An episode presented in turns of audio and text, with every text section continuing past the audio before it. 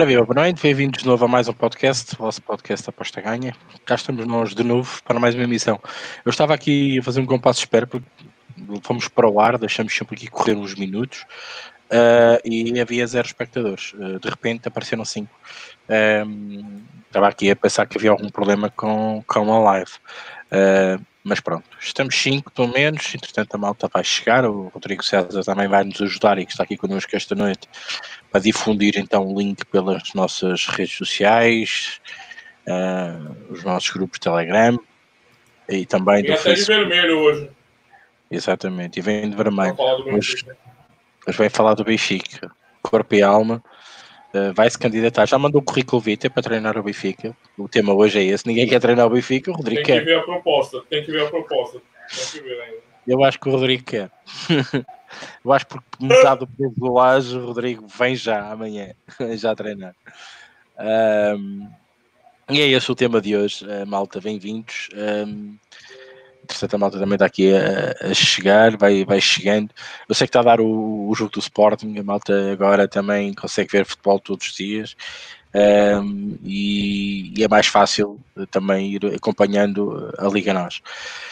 Uh, por isso, também está no intervalo, também decidimos arrancar logo para que vocês recebessem a notificação ainda no intervalo e pudessem estar a ver o jogo e também nos ouvir, uh, já que os comentadores, na maior parte das estações, se forem como eu, um, não, não vão ouvir de certeza, digo eu, que. Um, posto isto, uh, temos esse jogo a decorrer, é um jogo da, da, Liga Espanhola também. O Tottenham lá ganhou o Everton pela margem mínima. O Sevilha também está a jogar, uh, uh, também começou a segunda parte, está 0-0 com o Eibar. Um, temos aqui alguns jogos também a decorrer. Um, e parece que já estava a haver muitos convites uh, uh, para, para treinar o Benfica. Pois é, é este o tema. Um, sinceramente estou um bocadinho longe das notícias dentro do Benfica, outras são mais entusiasmantes, eu já vou tentar aqui falar um bocadinho sobre elas. Um, e o tema hoje vai ser um bocadinho isto também. Liga Nós, um, também a Liga Italiana que tem andado aí uh, a, dar, a dar furor e tentar aqui falar um bocadinho do tema uh, do Benfica, que é o tema central neste momento. Acho que o Porto já ninguém lhe tira o caneco, uh, posto isto, não há, não há muito mais a dizer. Um, e falar também da reação dos jogadores do Benfica contra o Boa Vista uh, após a chicotada psicológica, como assim se costuma dizer. Temos mais motivos para fazermos esta emissão um bocadinho melhor e sempre melhor que a última. É esta a nossa ideia mas claro, não podia ser possível com a ajuda fantástica do nosso próximo treinador do Benfica, Rodrigo César. Ah, Boa noite, Henrique. Boa noite para todo mundo. Tem informação quente aqui no Brasil. Depois, ao longo Opa. da emissão, a gente vai discutindo. Mas, bom, se é do Brasil, já não é muito segredo sobre o que é, né? Porque eu não imagino que, sei lá, o o Renato Gaúcho está sendo contado para treinar o Benfica. Né? Vocês sabem quem é, mas tem notícia quente de agora a pouco. Sim. Depois a gente só comenta sobre isso. Pois. É agora com o gajo rasgou o, o, cartão de sócio, né? Mas volta 0x0 o jogo do esporte. Acho que o podcast vai ser mais divertido. Vai, vai. Bem, Maltinha, o tema hoje é este: é Benfica, Benfica, Benfica, próximo treinador futuros candidatos, mandem currículo vitae, eu posso fazer de intermediário, ganho sempre dos dois lados. Uh, e este também é o tema que, que também vai puxar muito para a questão do treinador, a questão também das futuras contratações, dos, dos jogadores que atualmente do plantel, toda esta política um, vai, vai ter que ser posta em causa, não sei, vamos ver, até a própria presidência está a ser posta em causa, digamos, será esta, este, este, este que temos que falar um bocadinho disto tudo, uh, e depois obviamente apostas. Rodrigo, uh, pedia-te para ler os, os, os boas noites, os, os, primeiros comentários e aproveitar aí até alguma pergunta ou alguma declaração de interesses uh, para lançarmos então o tema que ninguém quer treinar o Benfica. Rodrigo. É, boa noite para o Alexandre Paiva, Raul Ferreira, Francisco Dias Sports Investments. Boa noite, Luiz Vieira, ele acha que o Jorge Jesus vem. O Alexandre Paiva está esperando o convite também. Ó, o Chico Del Mundo, oi, boas. Raio Parto joga de só leite gols na Alemanha. O Luiz Vieira disse que acha que o Vieira vai dar muitos milhões para os jogadores. O Vieira tem ganhado eleições da justiça. Ó, o Snake aí, boa noite. Ricardo Rodrigo e restando auditório. O da Norte também está aqui. Dá boa noite para todo mundo. Muito bem, vamos já arranjar aí a questão do Vieira. Eu acho que ele está numa posição realmente muito complicada. Sabe-se perfeitamente que esta posição é uma posição confortável, até por, por todos os indícios, por todas as coisas que poderá estar envolvido ou não. É óbvio, se ele sim do Benfica uh, põe-se um bocadinho mais a jeito uh, para, para, para, para sentar, uh, como costuma dizer, no banco dos réus, não é? Uh, poderá ser esse, entretanto, fechou a Islândia, desculpem, tenho aqui uma aposta no Riquel Louco, uh, um e-mail HT, fechou, estou à espera que, entretanto, aconteça aqui qualquer coisa, desculpem. Uh, posto isto, eu acho sair da presidência também pode correr esse grande risco. Já há alguns memes até engraçados sobre isso, mas sinceramente a política não é, não é melhor. Não é melhor. A, a melhor, a melhor política eh, do Benfica neste momento uh, foram calarem-se um bocadinho do que é que vão fazer. Acho que já é, no meu entender, uh, para mim, uma, um bom presságio, porque, sinceramente, há muita coisa que tem que se decidir e tem que se projetar.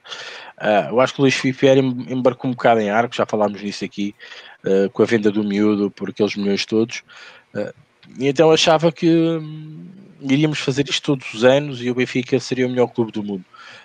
Um, de todo impensável. Um, já se viu que mesmo aqueles que já lá estavam antes do Félix uh, e que já jogavam lá há algum tempo, uh, não são tão bons uh, e não podem ser vendidos por, por estes valores astronómicos.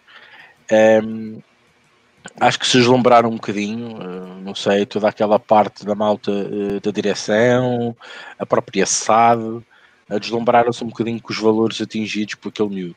Uh, mas acho que foi um, um, um, exemplo que não se vai voltar a repetir tanto tão depressa. Uh, uh, provavelmente esta época após a venda, como eu já disse aqui, deu, deu sinais disso, foi-se buscar muita gente à equipa B, apostou-se mais nos jovens, tentou-se abordar uma Liga dos Campeões dentro desse género, a tentar mostrar os jovens, viu-se a insistência de Laje e provavelmente a direção do miúdo do lado direito, um, faz lembrar um bocado de David Luiz, uh, pelo menos de cabelo, uh, epá, pronto, e, e correu mal para nós, correu mal para nós. Uh, epá, sinceramente não era, não era esta a política. Uh, eu, nós sabíamos todos provavelmente aquele grande investimento que havia de Jorge, do tempo do, do JJ, Jorge Jesus, não, não iria continuar durante muito tempo. Nenhum clube iria aguentar esse esforço financeiro. Um, de facto, é que também podíamos ter estabilizado um bocadinho mais. E aquilo que mais me irrita, um, eu neste momento não, não, não, vamos todos dizer que somos do Benfica, podemos todos muito chateados com isso, um, mas vamos dizer que hum, se tivéssemos uma coisinha mais equilibrada, uh, tivemos feito as coisas com calma uh, e com cabeça, provavelmente poderíamos termos arriscado a ser campeões uh, sem gastar muito dinheiro.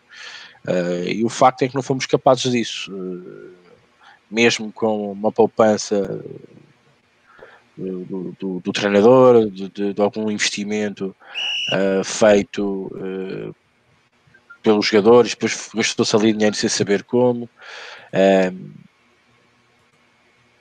é complicado, não, não, não, se percebeu muito bem esta gestão.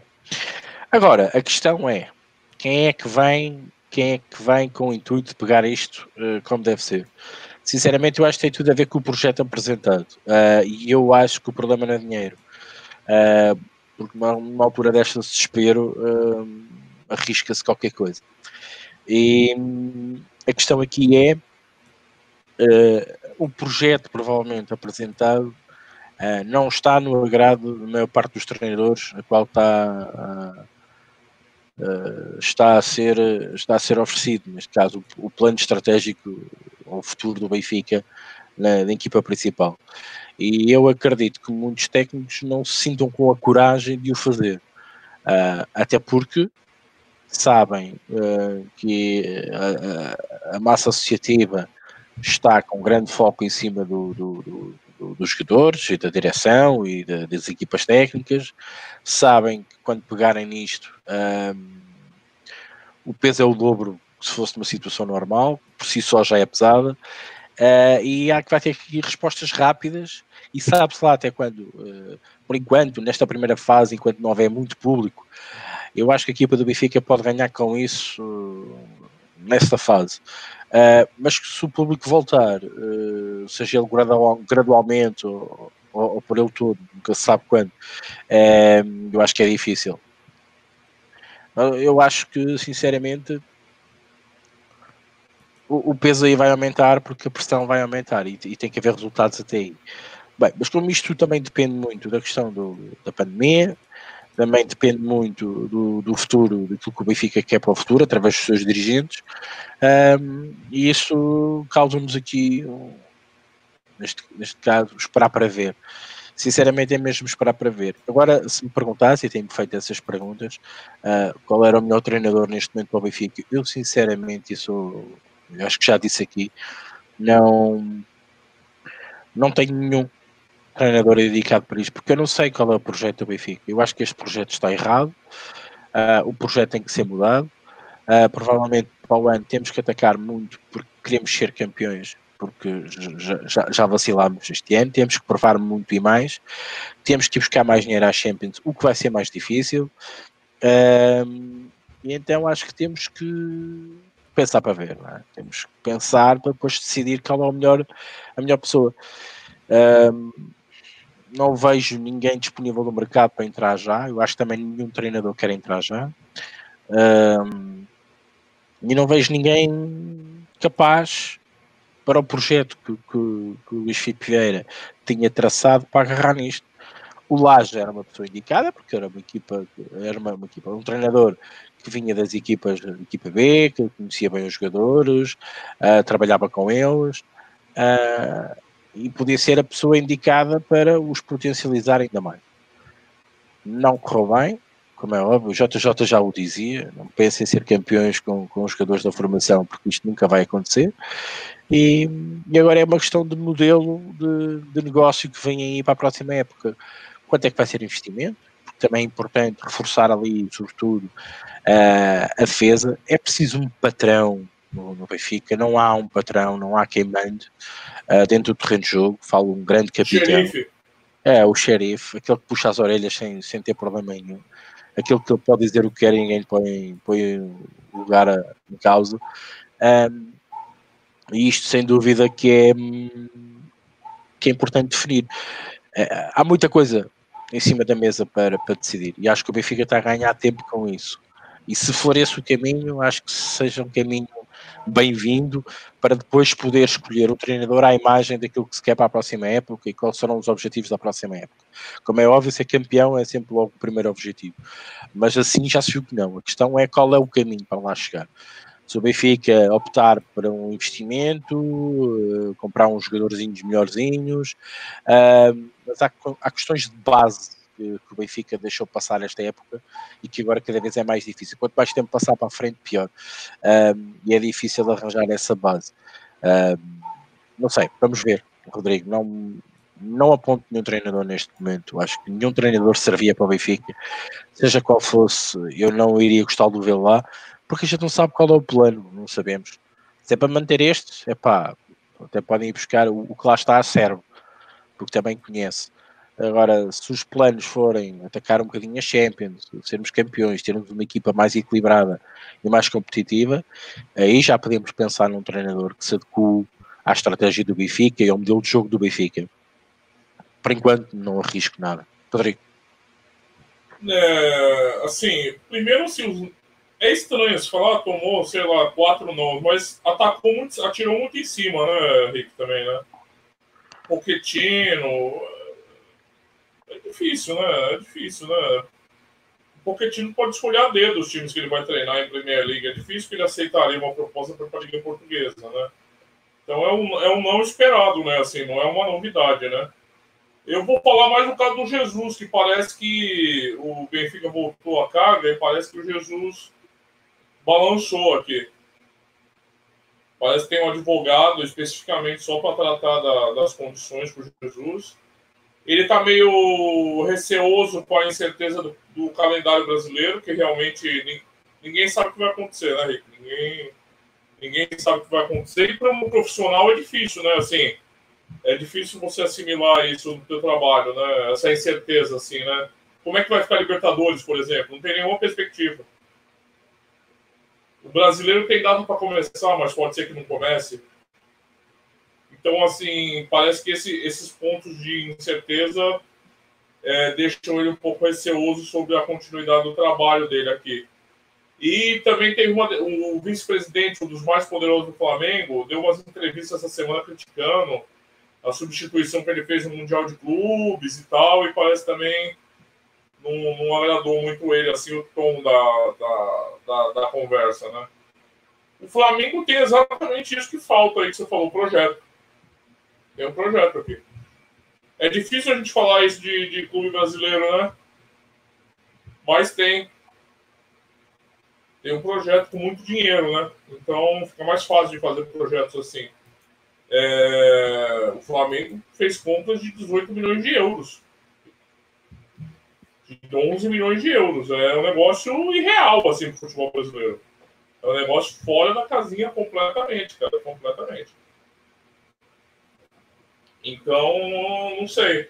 Embora tenha o projeto, é, é, a gente não sabe muito bem como vai ficar o futebol brasileiro, né? Pela, pela questão da pandemia e, e também pelas brigas aqui, né? Tem, tá tendo muita briga judicial aqui, uma, uma hora toma-se uma decisão, aí na, no outro minuto desiste da decisão, e aí a justiça derruba a decisão, e aí a Globo, a emissora que transmite agora não quer mais transmitir jogo do Carioca, e tá uma bagunça, tá uma bagunça, e isso é ruim, né, para qualquer profissional que trabalha, né? Isso é ruim, isso é.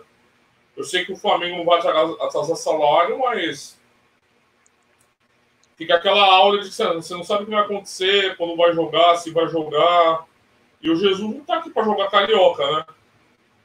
Carioca você pode pôr o time de reserva do Flamengo com o técnico do time B que o Flamengo vai disputar título e provavelmente vai ganhar.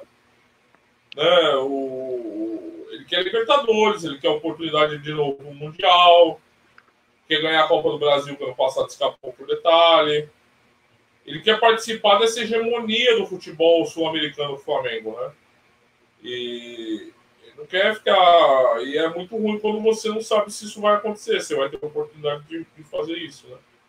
Então, acho que esse é o único ponto mesmo que pode fazer ele sair.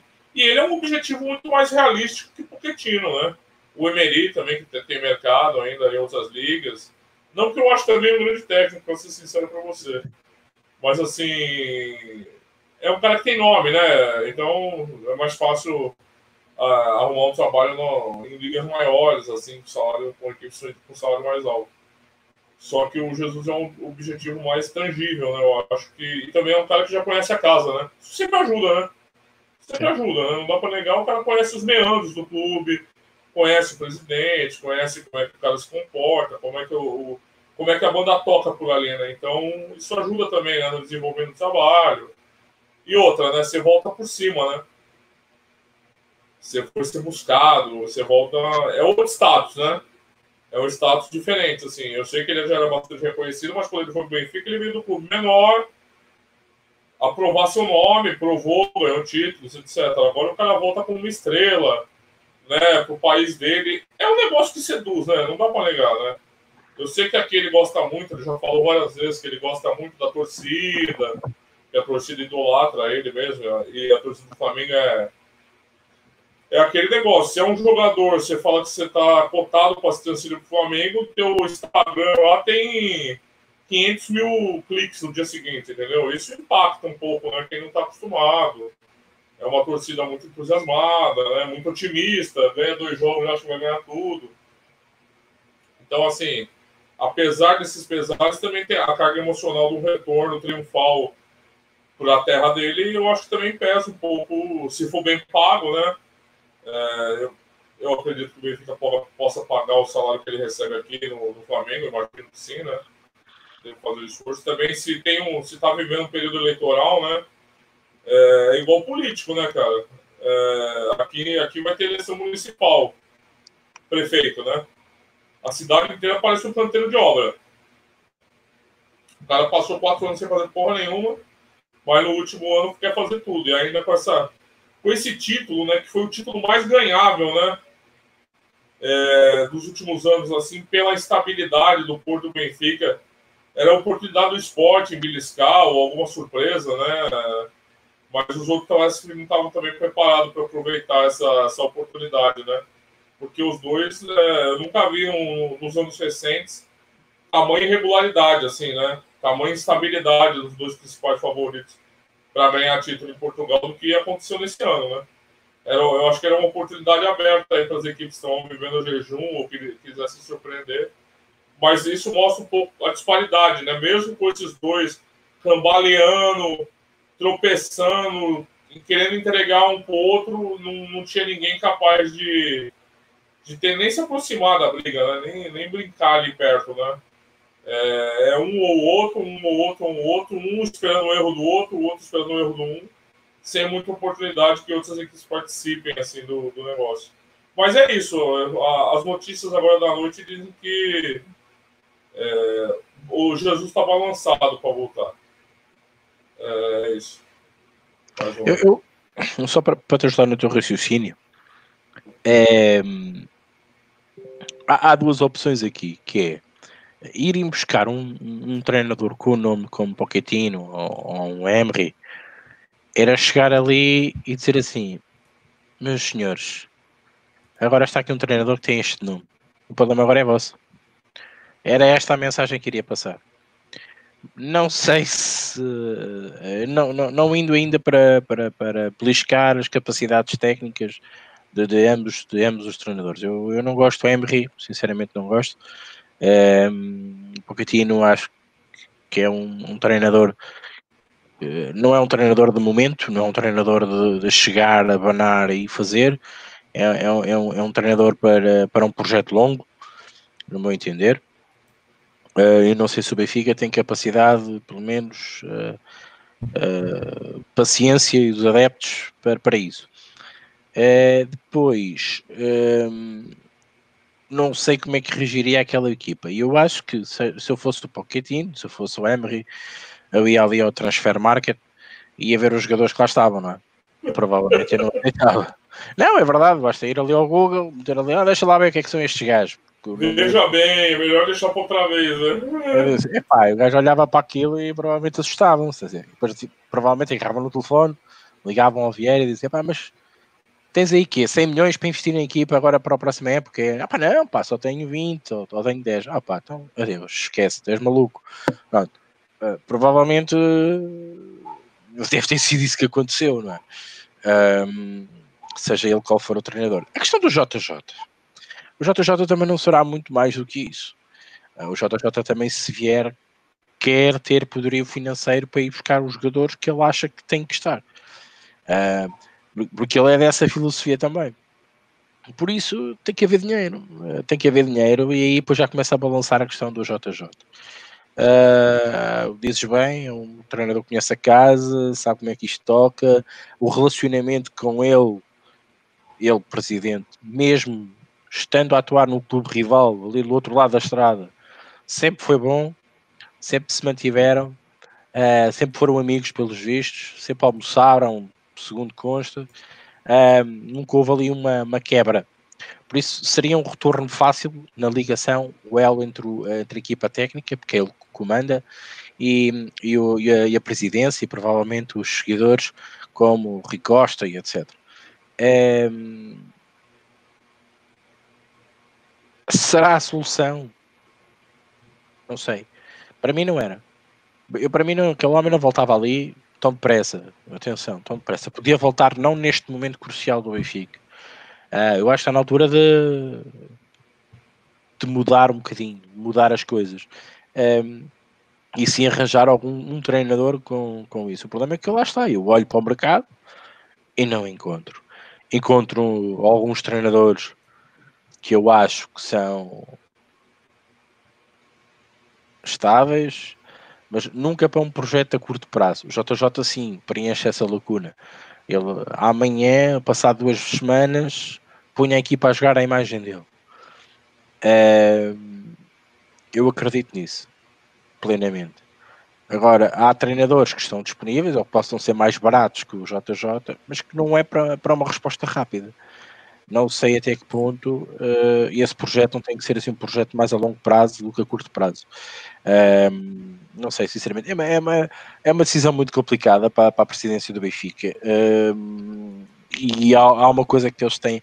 Eh, o treinador vai depender do volume de dinheiro que tem para investir a equipa. Eu acho que isso vai mexer muito com a escolha e vai mexer muito também, depois, claro, do outro lado, nós podemos escolher 50 mil treinadores, mas esses 50 mil acham que o Benfica não tem dinheiro para lhes dar as condições para eles poderem trabalhar. E aí levam a nega como têm levado. Daí o tema de hoje. Rodrigo. Imagina, imagina um Pochettino com aquela proposta do Newcastle na mão. Só, yeah. só chegar o Sheik falando para ele, ó, lá o, o, rei, lá o príncipe, o cheque é branco aqui, ó. Pode contratar quem você quiser, filho. E aí o Benfica que é outro tipo de realidade, né? Não tô, não tô desmerecendo, né? É, mas é, é uma questão monetária mesmo, né? Uma questão de disponibilidade, assim, né? Eu vou ter uns comentários aqui que tem um pessoal falando do seu técnico favorito aqui. É... Tá, tá, tá. O da Norte dá boa noite pra gente. Diz ele que vejo que não só eu que torci pro gol do Leicester, não é, Ricardo? O Ricardo é o ele, putinha do Leicester. Perdão o palavrão, é putinha do Leicester. É o fetiche dele, isso daí. Você entendeu? Ele ama o Leicester. Ele chorou quando morreu aquele o, o cara que era dono. É, é coisa de coração. É, você ouviu aquele ano lá que a gente faturou bastante com o Leicester, né, Rick? Não dá para reclamar, não. Esta t-shirt foi homenagem a isso mesmo. Foi o dinheiro que realmente... ganhou Em contraposição, se a gente fosse homenagear o Arsenal, era um, um tiro de 12 na nossa barriga, né? Mesmo. Mas o Leicester realmente aquele ano, o Burley também teve um ano que a gente aproveitou bastante, assim. E sempre tem, né, essas, eh, algumas equipes da Premier League, se a gente consegue antecipar um pouquinho, né, o Rick estava até falando outro dia de, da, do gráfico que ele produz lá, que ele tem algumas variáveis que quando, quando começa o time pode dar uma virada de chave no desempenho ruim, porque é assim, né, ou então um time que não é tão cotado, que pode começar a ter um desempenho bom, tem algumas indicações assim, ou quem também gosta de estudar de forma mais qualitativa, não tão estatística, e consegue antecipar esses, essas surpresas, é interessante. Mas aquele ano especificamente, eu lembro do Leicester, que o Leicester já era uma realidade, já era líder da Premier League, e as casas de apostas não assimilavam isso, assim. Demoraram muito, né, Henrique? Demoraram bastante para mesmo. É, muitas vezes, assim, dog em casa, contra equipes aí, contra o Southampton, por exemplo. Contra equipes que você pegava o Leicester Arsenal zero em casa, ela para. Contra equipes, não contra o Manchester City. Esses, então, né? E o Leicester ganhou muitos desses jogos, né? Era o começo da era Guardiola, se não me engano, o Mourinho, Claudicante do United teve uma, uma confluência ali de, de fatores. Sim, também houve, houve, ali uma facilidade dos grandes é. que escorregaram quase todos ao mesmo tempo. Né? Pois é, é mais ou menos o que eu estava dizendo da Liga Moça esse ano. Esse ano, Rick, eu, assim, do, pelo que. Era, era o ano para alguém aproveitar. Foi um outsider. Era o ano para um outsider aproveitar, porque os dois, eles, eles não. Se você analisa o histórico, eles não dão essas brechas, nenhum dos dois. Pode. Eu posso, posso ser mal o outsider para aproveitar era o Sporting. Posso dizer não, mas era, não, não é maldade, não era para ser. Sporting. Mas olha a situação que está o clube. Eu acho que se o Sporting tivesse, tivesse o, o Rubén Amorim desde, desde o início da época, uh, se bem que o Rubén Amorim não provou praticamente nada, ok? Uh, provavelmente o Sporting estava noutra, noutra posição. Eu acho, eu acho. Eu acho que o Sporting com o Kaiser também andou ali a brincar um bocado, desvairou-se ali um bocado a nível de jogadores, de estrutura uh, da equipa. Uh, não sei, andaram ali a brincar um bocadinho com, com os treinadores. Uh, não houve uma aposta certa. Uh, aqui neste caso, o Sporting não houve uma aposta certa no treinador. Eu acho que a equipa nem é assim tão má quanto isso. tiveram ali alguns bons reforços. desde que entrou este presidente, conseguiu fazer isso. Não, até que ponto, até que esforço, não, não vamos saber isso depois futuramente. eu acho que agora é contratar o treinador mais ou menos, pelo menos muito mais competitivo. E acho que era o outsider, era o Sporting poder ganhar este ano um, que também devido aos problemas também não conseguiu, ah, ou porque não um Braga, estou a falar outside, estou-me a meter com os Sportingistas, uh, mas porque não um Braga, uh, teve lá o Ruben Amorim que estava numa fase tremenda, mas que de repente sai e o Braga cai. Lá está, lá está, era mesmo para um outsider, como tu dizes. Não, não, é, é, é, e o Leicester foi foi aproveitou, né? Porque também tinha outros times que estavam bem. Por exemplo, o Tottenham naquele ano estava bem. Uhum. O Tottenham poderia ter sido uma equipe que perdeu a chance também, né? O Tottenham era um adversário. Mas é, é isso. Falando um pouquinho de aposta, também tem esse timing, né? Esse timing para você aproveitar as chances que aparecem, né? É, calma aí, deixa eu começar a ler. O Raul Ferreira disse: Felipão não seria um bom nome caso venha Jesus? Eu sei que o pessoal. Ó, eu vou falar um negócio, eu já falei pro Rick brincando mas eu acho que é verdade. O Filipão ganhava esse título esse ano aí. O Filipão, ele virou um técnico apagador de incêndio. Você não contrata o Filipão, como o Ricardo falou, para fazer um projeto, uma filosofia de trabalho no clube, é, como você contrata o Guardiola, como você contrata mesmo o Pochettino, como você contrata esses, esses técnicos que têm assinatura, Sampaoli, Biel, o Bielsa, técnicos que eles não vão, eles não vão chegar pedir os jogadores mais caros, mas você vai ter uma filosofia de clube ali dentro, uma filosofia de futebol, filosofia de trabalho, trabalho a longo prazo, né? Você implantar uma ideia dentro. O Filipão não é esse cara. Eu não sei nem se ele já foi, mas isso a gente pode discutir até. O Filipão é aquele cara que chega, igual chegou aquele ano no Palmeiras, Palmeiras zoado, pegou e foi campeão com o Palmeiras brasileiros, invicto, e com o time, escalando o time reserva em 60% dos jogos. Por quê? Você tinha um time muito forte, muito forte. O Benfica, em que pese as críticas que o Rick faz com razão ao elenco, em comparação com, com o resto da boiada, ainda tem força, né? Um, um elenco mais caro do que a média é, de Portugal, embora os problemas que eu já falou mil vezes aqui, defesa e aposta em jovens que ainda não estavam consolidados. Então o Filipão chega para apagar o incêndio. Olha, eu tenho aqui. Tanto que você vê os últimos trabalhos dele, tirando o Besquistão, China, e aí também eu acho que sai um pouquinho fora da curva. É o cara que chegou, seis meses, fez seis meses bom, aí começa, começa a ruir. Começa a ruir. Ele faz aquele lá, o arroz com feijão, ele arma o time na defesa, jogando contra-ataque, papapá. Quantos títulos eu vi o Felipão conquistar assim? Copa do Brasil, Palmeiras na segunda divisão, time fraquíssimo. Né? Quando surgiu com o Grêmio, não era, um time, não era o time mais forte, tinha bons jogadores, mas não era o time mais forte. Então, assim, eu não duvido que funcionasse. Assim, né, sabe, voltar agora com o Filipão da, da parada do Covid e dar aquela reta final. E ele é aquele cara que a gente discutiu aqui na última edição, motivador, né? É o técnico meio, meio mais a moda antigo, não é um, um estrategista, um pensador, né? Tanto que é, hoje ele está acompanhando os caras mais jovens que dão treino tal. Ele é o cara mais, né? Então talvez funcionasse sim, mas a curto prazo. Se você quer pensar a longo prazo, o Filipão nunca foi, eu acho. E é hoje menos ainda, com a idade dele. Ele é um cara só para apagar incêndio mesmo. E ele adora Portugal, né? Ele mora aí, tem casa aí, não... tem... Ele adora o país. O filho dele mora aí. A família dele toda fez vida aí, né? Eles nem vivem aqui mais no Brasil. Então, afinidade eletiva ele tem pra caceta. O Snake diz. Deixa-me ler este, tenho que ler este. Fernando Tavares diz assim: É pressão minha, eu estava a falar de treinadores. O que é que isso tem a ver com o Filipão? Olha que maldade, hein? Que maldade, hein? É, mas eu concordo contigo. Eu concordo que ele é um treinador de chegar, fechar a casinha e é, é o pontinho. Isso. É o pontinho.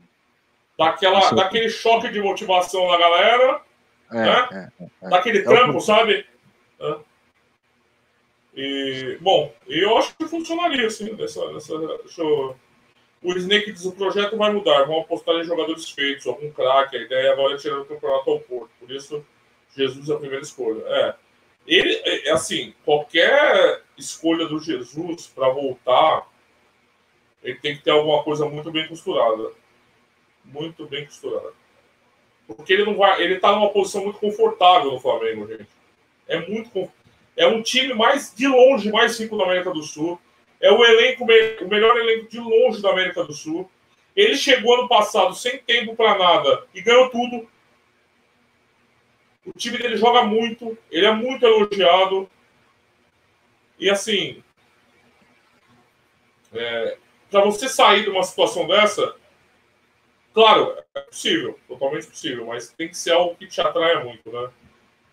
É, te atrai demais, mas de fato ele é um cara que não é o cara que vai subir menino da base e lapidar menino da base, né, Rick? É o cara que, que é jogador mais como o Flamengo, né? Você pega o Flamengo não tem. É Rafinha e Felipe Luiz os laterais. Os dois poderiam jogar na seleção, pra você ver o nível do Flamengo. É Rodrigo Caio e Ero Maria. Agora é outro que veio do Atlético Paranaense, jogador pronto. Araão, é só Diego. Não tem moleque ali. Os moleque entra.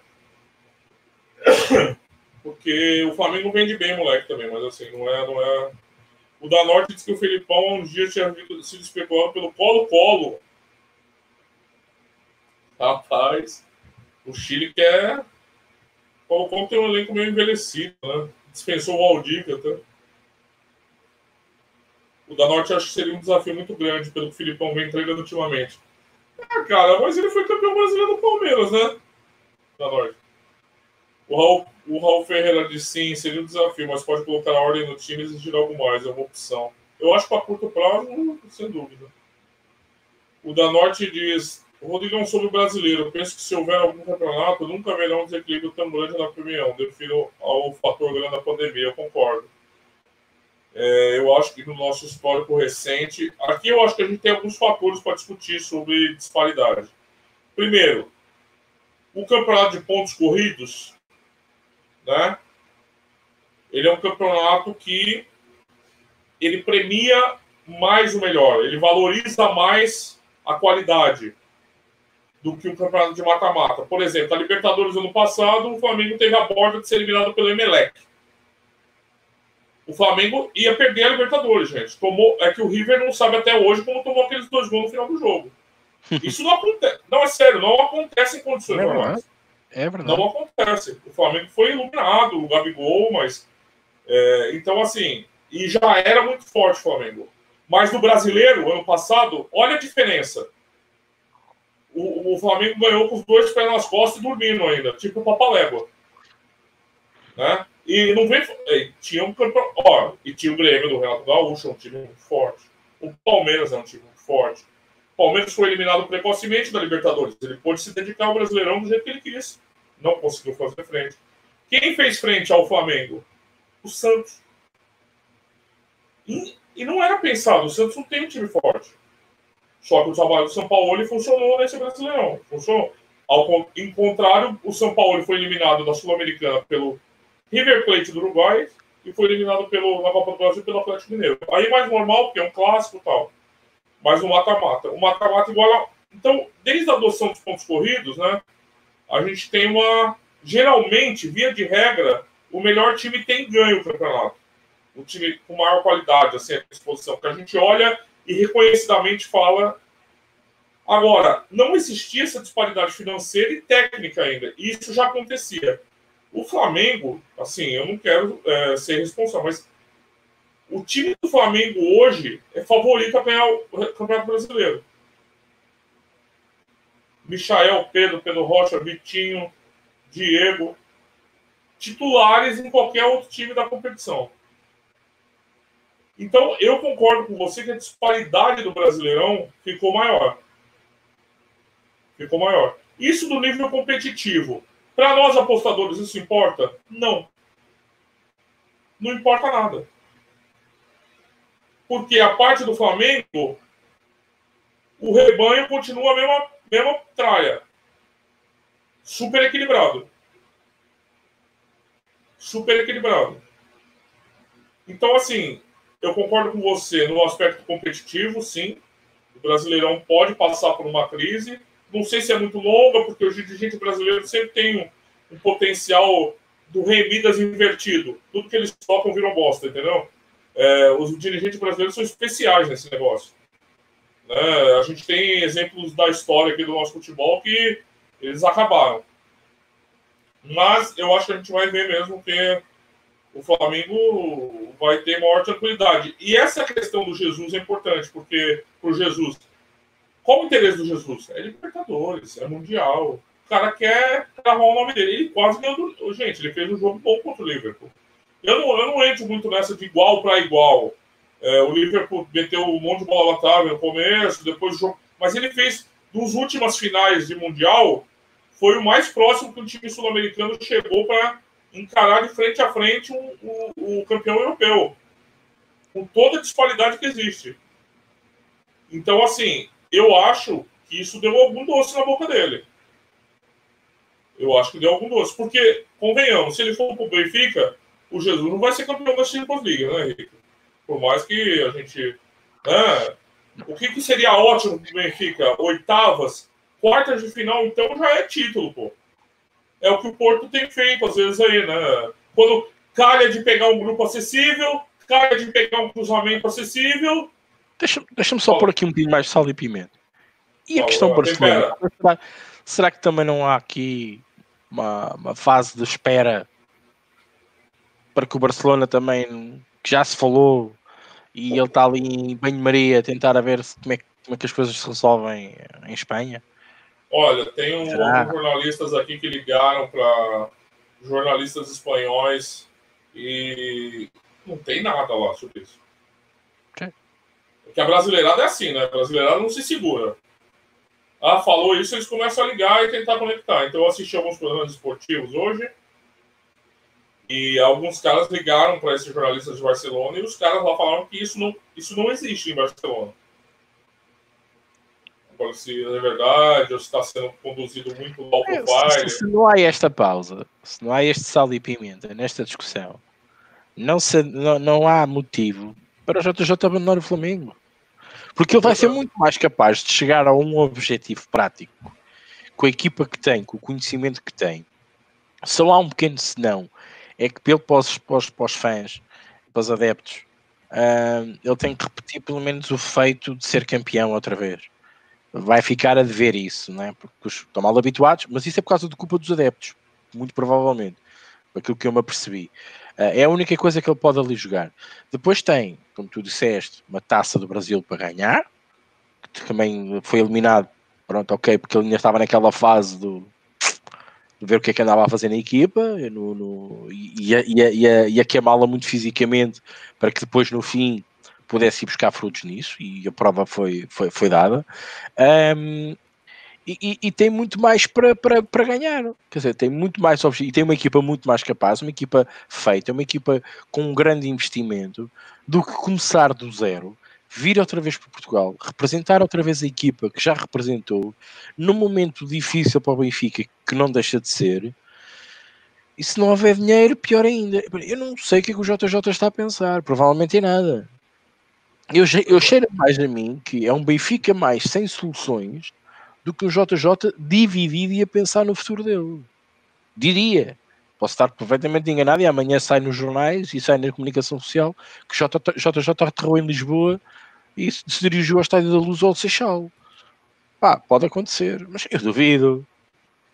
Mas eu duvido. O homem tem a casinha toda feita, tem a casa montada e agora manda a casa para baixo e vai começar um projeto com, com, com o peso dos adeptos, com, com esta responsabilidade, e sabe-se lá com, com dinheiro para investir. Ele não é maluco, ele tem, ele está confortável, disseram aqui e escreveram isso, acho que foi a Danor.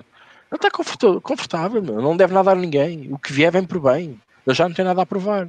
Pá, não sei, sinceramente, eu acho, eu acho que não há questões de JJ, de pensar. Uh, pode haver aqui a questão de Barcelona que não sabe, já me esclareceste, dizes que não, e os jornalistas dizem que não tudo muito bem. Eu também É só se... rapidinho. Calma aí. É o, o Ricardo Teixeira, o Ricardo LBA.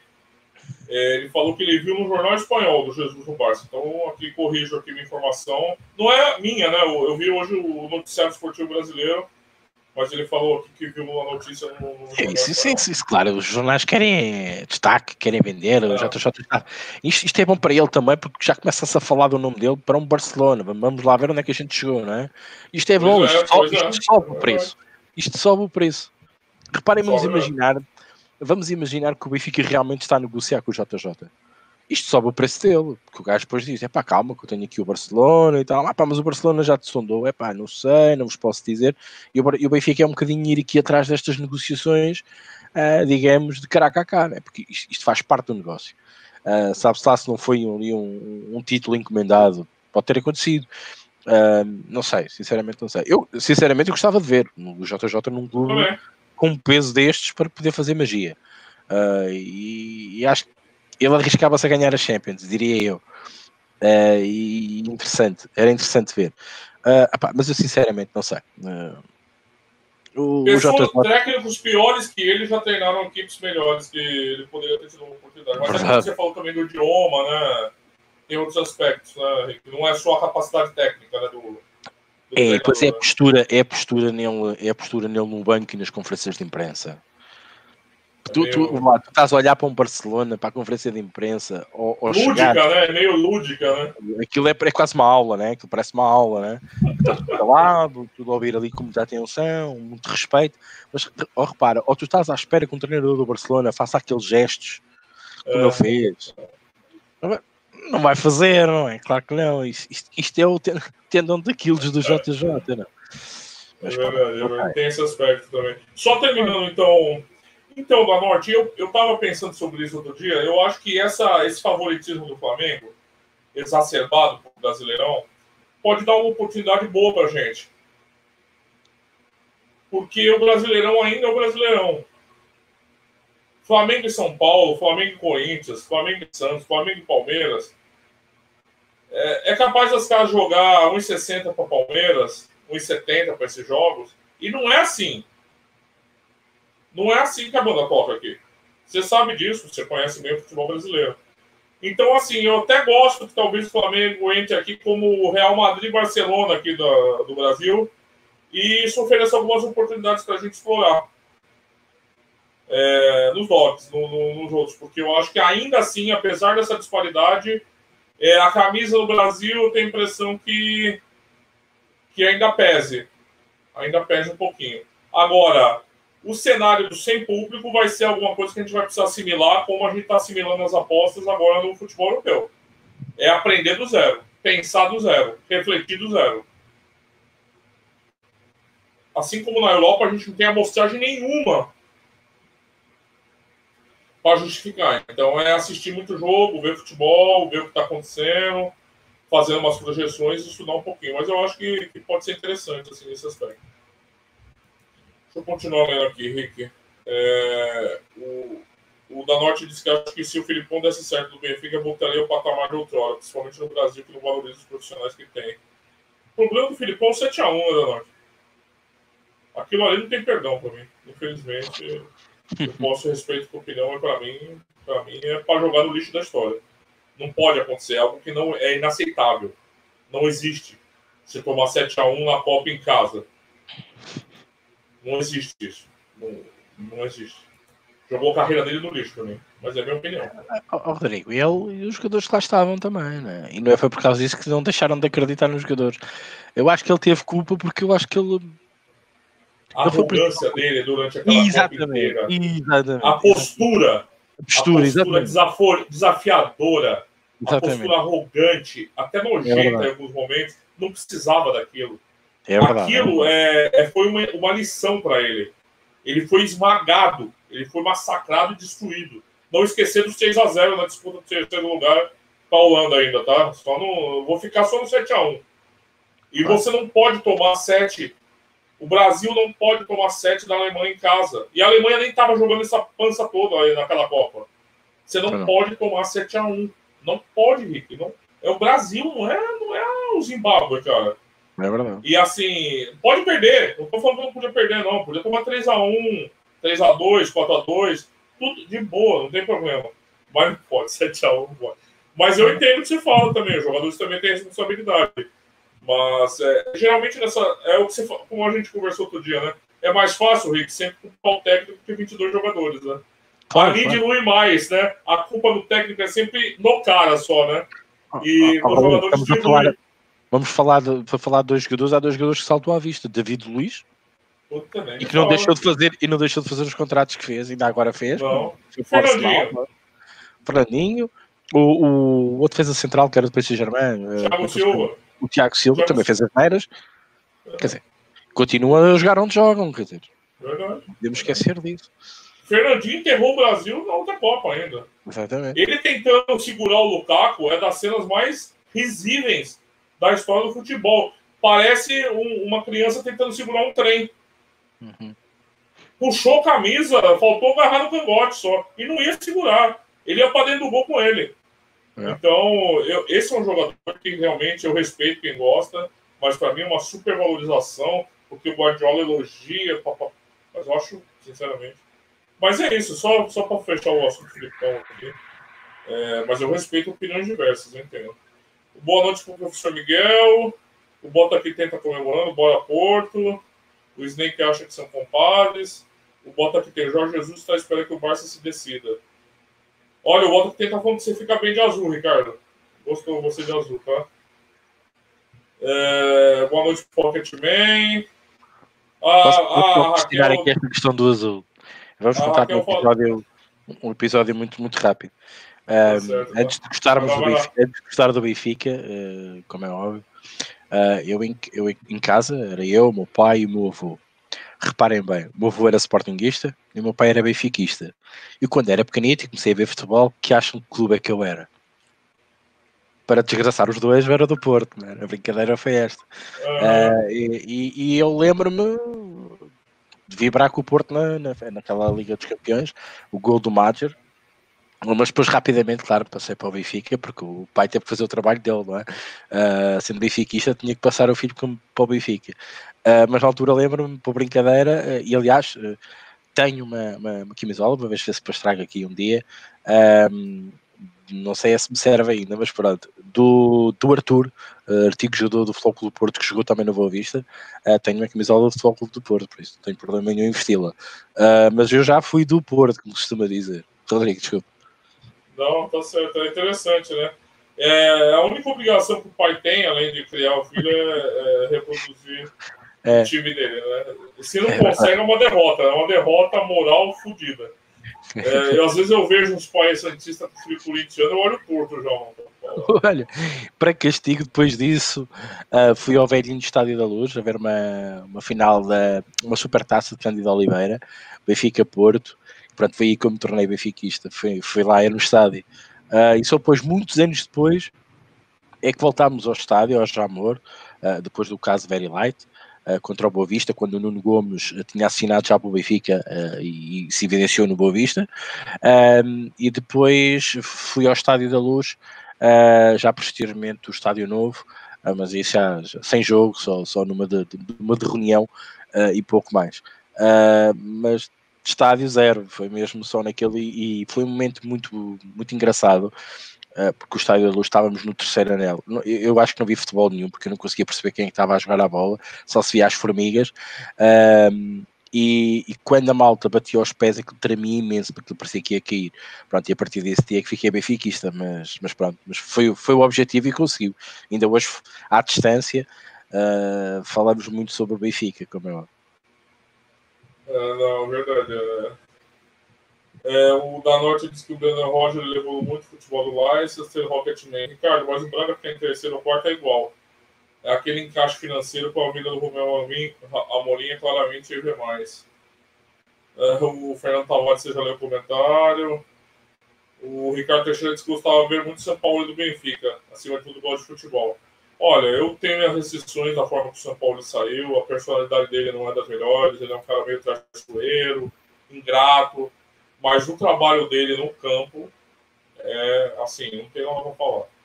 O cara trabalha bem no campo. O cara trabalha um time com potencial baixo, foi vice-campeão, enfiou 4x0 no Flamengo no, no, jogo final. Assim. Ele tem, ele tem trabalho. É tipo o Bielsa, ele é um obcecado. O Rick conhece mais o Bielsa do que o São Paulo, eu acredito. Mas é, é, é, a mesma coisa, porque o São Paulo é todo Bielsa. É tudo Bielsa. E ele é um obcecado. Ele é um obcecado. É um cara que chega às 6 horas da manhã no setor, no CT. Ele tem gosto daquilo, entendeu? Ele tem gosto. Ele prepara times de sparring com jovens. Ele é um cara que tem o trabalho. Você vê o trabalho ser realizado. Vocês já uma vez viram uma palestra do Bielsa antes de algum jogo? Está no YouTube, procurem. É, é, uma, é, é, mesmo, é isso é uma aula. É uma aula eu já vi, eu acho que eu sei que palestra você está falando. É, é. fantástica a fala dele. É mesmo. É fantástico. É fantástico. É, é, são, é, é, para reter mesmo, para memória futura. É. Quem gosta de futebol, como o Ricardo está falando aqui, o Ricardo Teixeira, é, assim, são os caras que têm paixão por futebol também. Eles não são aquele técnico, tá ligado? Se, não, o cara, ele, ele vive aquilo, ele vive aquilo. Você pode, ele, ele, eles são meio pirados, talvez até pela, por esse, por essa obsessão fora da normalidade, eles não tenham a centralidade que os outros têm. Mas a forma como os caras amam o esporte, assim, é impressionante. E o trabalho é o seguinte, cara, o cara vai ver a alimentação, o cara vai ver o que está sendo servido, o cara vai ver o. Ele monta a equipe de scout, ele monta análise, análise de desempenho, ele. Pô, o cara, ele, ele assume tudo. É um cara que traz uma filosofia de trabalho, que nem eu falei, né? É que ele é foda do São Paulo, ele sai muito dos times, mas ele é um cara para ficar 10 anos no time. E provavelmente nesses 10 anos o saldo ia ser muito positivo de títulos e, e tudo mais.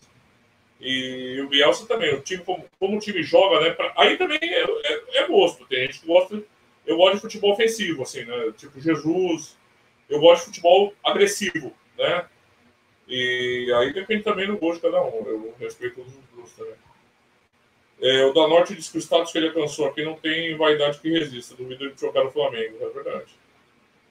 O, o Raul Ferreira diz que o Flamengo hoje, com linhas asa menos dois em diante, desequilibrou tudo. É verdade. A gente é bom a gente ficar esperto para pegar a conta. O Rocketman achou um jogaço contra o Liverpool, o Flamengo. É, e o Dante, surreal vestir a camisola do Brasil. Ixi, nem me fala disso daí. Boa noite, em 0x0. Tinha bastante aposta na vitória do esporte hoje. E tava com a mais, né, que eu vi no live. Uhum. É, bom, ixi, o que deve ter tido de overlimit aí batendo no muro, nem, nem falo. Oh, por acaso não, eu não fui. Eu vi, eu, é, não, não, é que eu houve um penalti no fim, houve um penalti no fim, mas não foi assim não é. Eu vi muito, eu vi muita aposta do, na vitória do esporte, eu tava lendo as piques da OG. É, o da Norte diz, e eu entendo o argumento dele, bom demais o papo. E o Klopp levar 4x0 do City? Sei que são pesos diferentes em relação ao status. Ah, acho que mas é, depois cultural... ah, ah, estava a brincar. Então os homens foram festejar, foram campeões já há não sei quantos mil anos que não eram campeões. E eu jogar com o City, ah, por amor de Deus, é isso. É no jogo seguinte da Norte. Mas eu posso dar outros exemplos também da Norte. Aquela era do Messi, que o, que é o Barcelona, né, que, enfiava 4, 5 a 0 no Real Madrid, Sim. acontecia. É que, assim, são jogos diferentes, campeonato mata-mata, de clubes que se enfrentam várias vezes por ano. Eu acho que a singularidade de uma Copa do Mundo e como ela é disputada e o adversário, para mim, não permite que tenha o resultado daquele. Eu acharia normal o Brasil perder da Alemanha. Normal. Aquela Alemanha daquela Copa não jogava tudo isso, gente. Ela ficou à borda de ser eliminada pela Argélia, se não me engano, nos oitavos de final. Então, assim, não pode acontecer. Mas é, eu sei que você está falando do brasileiro, que eu não sou assim. É, desvalorizar quem se destaca no Brasil. Eu não sou assim. Eu, pessoalmente, não vou muito com o Filipão, pelo futebol que ele representa, mas eu acho que aquele resultado é inaceitável e jogou no lixo da história. Essa é a minha opinião, eu respeito os outros. É, ele fala aqui que deu, o 7x1 deu uma impressão de fim de ciclo. As falas do Parreira dele parecia que a gente, olha, é um atraso total. O pessoal fala aqui do pênalti que não foi marcado. O Fernando Tavares diz qual o problema? Sempre tem para mudar o melhor. O Miguel Machado diz que a idade nos tira o juízo. O Snake diz que o esporte voltou à terra. Maldade, hein? Ó, tá vazando veneno da língua.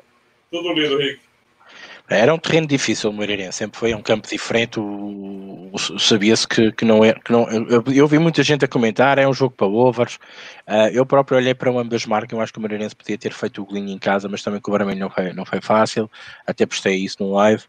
Um, mas não aconteceu. É um jogo sempre complicado. Sporting que ir a Moreira de é sempre complicado.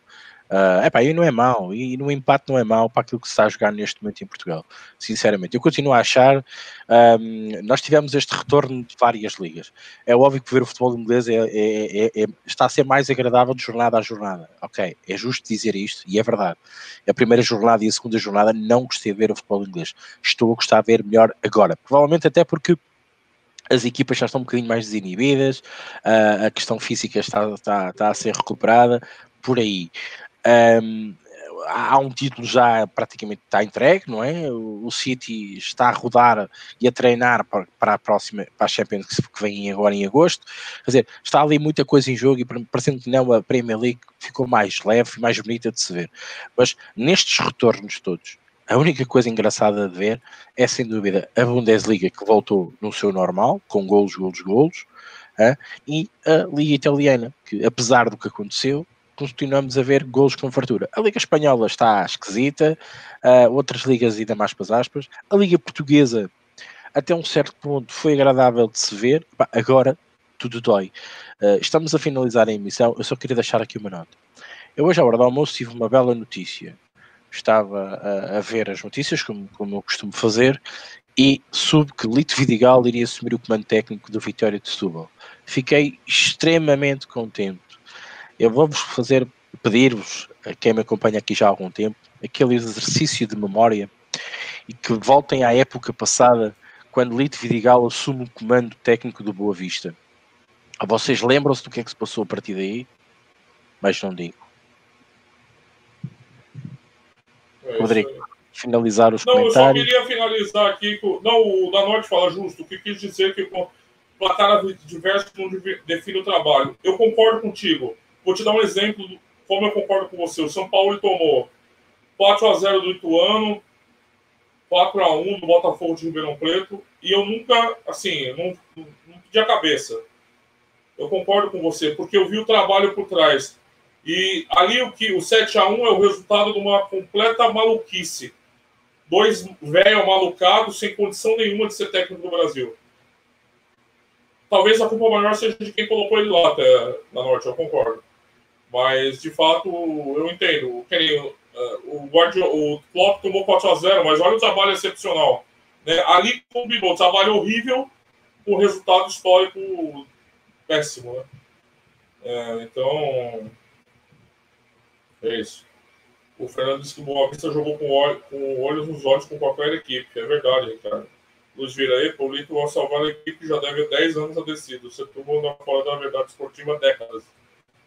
Só para fechar, a gente está falando de Flamengo, de método, e saiu uma coluna no aposta, apostaganhabr.com, é Aposta Ganha Brasil, mas a, a URL é apostaganhabr.com, que é um artigo fenomenal que compara, é Fairline impossível, porque é um, uma iniciativa que a gente cruza times históricos mais focados no futebol brasileiro, mas acho que vai ter alguns internacionais. Times históricos e como construir uma fairline para esses, times, esses jogos históricos.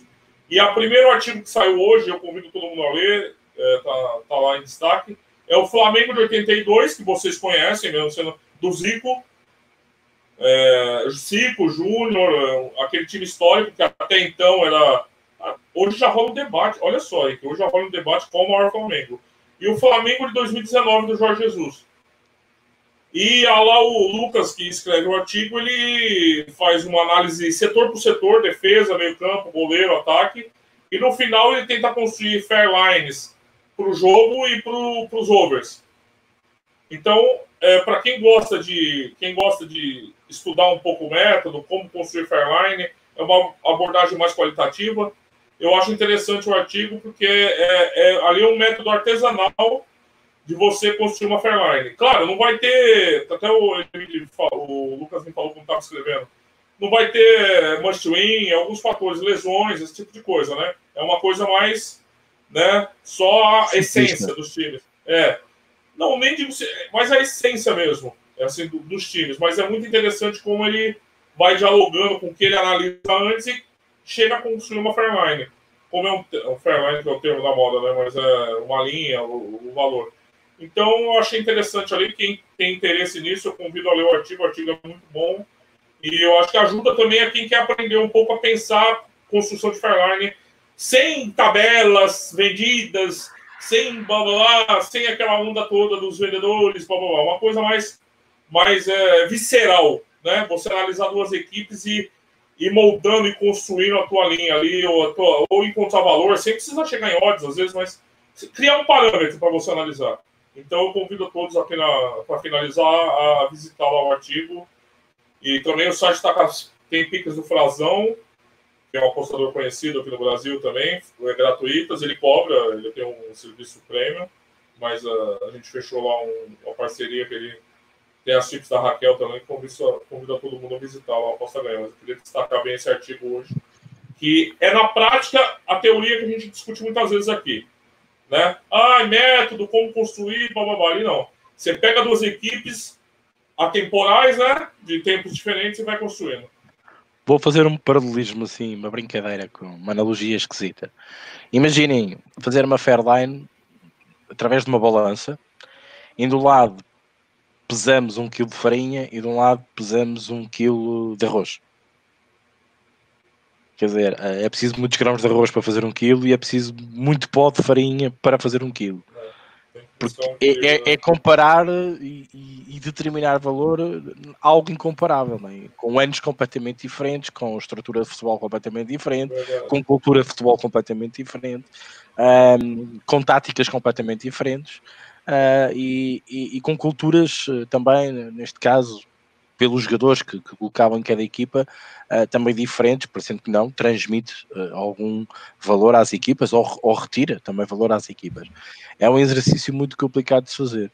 Mérito ao homem que escreveu, porque eu acho que ninguém, assim, de repente, era a mesma coisa se me pedisse em mim uh, o, o, Benfica de JJ e o Benfica de, de Schwartz uh, entre outros, não é? Ou então comparar o Benfica JJ com o Benfica do Martin Pringle, uh, do Cambridge, do, do, do Graham Saunus na altura.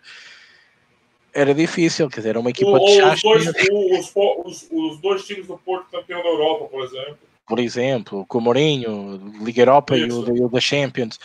É muito difícil, era muito difícil. Se bem que aí há, há jogadores transitaram era capaz de ser um bocadinho mais, mais simples, mas é uma Fairline difícil de construir. Uh, desgraçado dos odds makers, porque a nível estatístico não havia, não é? Uh, era mesmo a nível uh, à mão, era desenhar mesmo à mão a odd. Uh, não, é, não é fácil, de certeza que não era fácil. e era muito difícil, é o que eu estou a dizer, este paralelismo, esta, esta brincadeira de pesar um quilo de arroz e um quilo de farinha, uh, apesar de ser um quilo, mas imaginem a quantidade de, grãos de arroz e a quantidade de pó de farinha que é preciso para equilibrar a balança, né? para a gente terminar aqui uma, uma ode, uma, uma, uma Fairline. Um, é, é, acho que vai ficar um. É, este é daqueles tipos de, de, artigos que vai ficar para a memória futura e que serve de exercício e daqueles exercícios para, para, o, para o teste final do curso uh, para vocês poderem fazer para que um dia vocês possam fazer uma Fairline simples, aí sim, com base estatística, com coisas perfeitamente acessíveis. Estas sim são difíceis de fazer. Realmente é, é, a prova, é a prova dos Não, é, é, interessante ali é você saber cozinhar, sabe? Depois você pega os ingredientes atuais e você parte, mas o exercício de construção eu acho que é mais interessante ali. Vai ter outros artigos, vai ter outros tipos históricos é, na comparação, a gente vai ter uma sequência de artigos. E vale a pena lá convidar quem se interessa, né? Por apostas é um, é um negócio interessante. Deixa comentário lá também, quem quiser. Só responder o último comentário aqui para a gente fechar, Rick. O Pedro Stron diz que o Jesus está fazendo o Gabigol um senhor jogador. É, eu acho que o Jesus fez o Gabigol o craque que todo mundo sempre esperou que o Gabigol fosse. É o ápice do Gabigol e o nível muito alto. Ainda teria curiosidade de ver o Gabigol na Europa, ah, num, num time para ver não que seja necessário para ser um. Mas eu acho que se você ser considerado um craque, você precisa arrebentar no, no topo, né? Então ainda espero ver o Gabigol lá. Mas de fato, ele, ele lapidou o Gabigol de um jeito impressionante. Mas pode, pode explodir ali nas mãos do JJ, mas outro não te sabe tirar o devido valor. Direi, direi eu.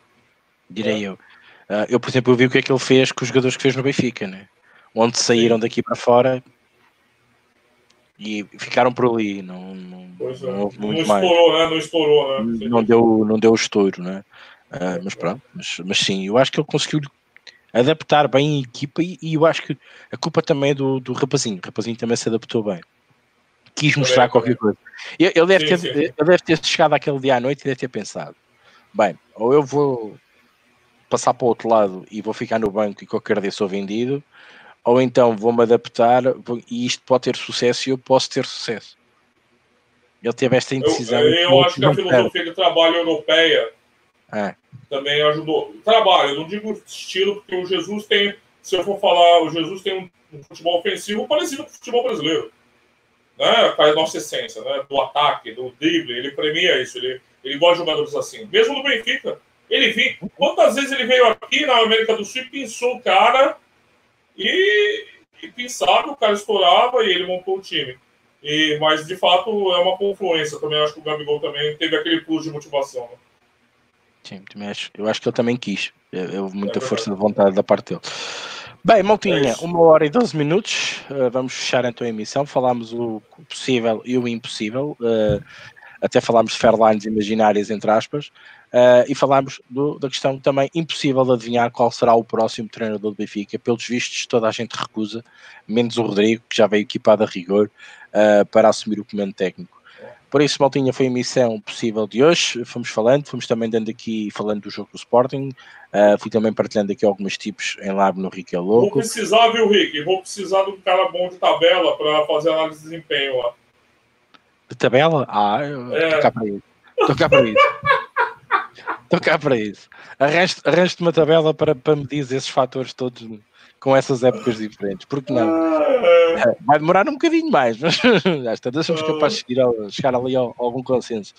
Uh, mas sim. Agradecemos a todos, claro está, uh, mais uma vez, ao Rodrigo também, uh, e aqueles que nos vão ver e ouvir depois esta emissão. Rodrigo, mais uma vez, muito obrigado. Passo-te a bola para despedir da malta. Não, já, eu, é o que eu falei, convido todo mundo a ler o artigo na Postura BR, está lá em destaque, Fairline Impossível, e é isso quinta-feira a gente tá de novo para falar de apostas. Ó oh, capa, malta, muito obrigado mais uma vez. Um abraço. Quinta-feira cá estamos para mais uma missão. Até lá.